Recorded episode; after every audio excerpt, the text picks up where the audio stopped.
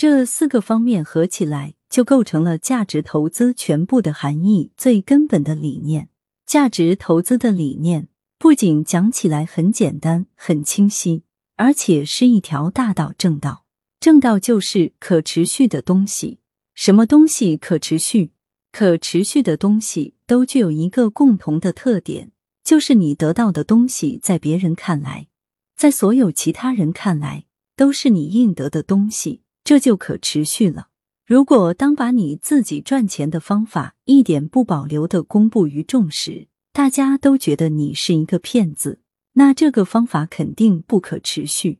如果把赚钱的方法一点一滴毫无保留告诉所有的人，大家都觉得你这个赚钱的方法真对，真好，我佩服。这就是可持续的，这就叫大道，这就叫正道。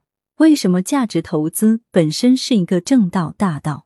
因为它告诉你，投资股票其实是在投资公司的所有权。投资首先帮助公司的市值更接近真实的内在价值，对公司是有帮助的。你不仅帮助公司不断的增长自己的内在价值，而且随着公司在不断增长，因为增长造成的公司内生价值的不断增长。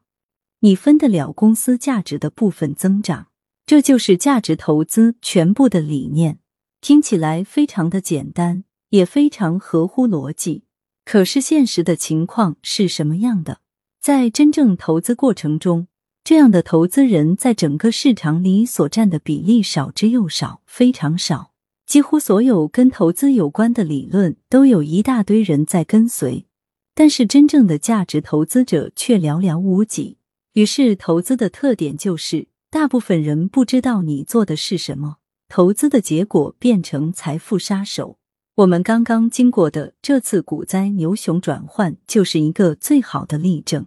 而投资的大道上却根本没人，冷冷清清，人都去哪了呢？旁门左道上车水马龙，为什么走小道呢？因康庄大道非常慢。我们在生活里也知道。一个公司的成功需要很多人、很多时间，需要不懈的努力，还需要一些运气。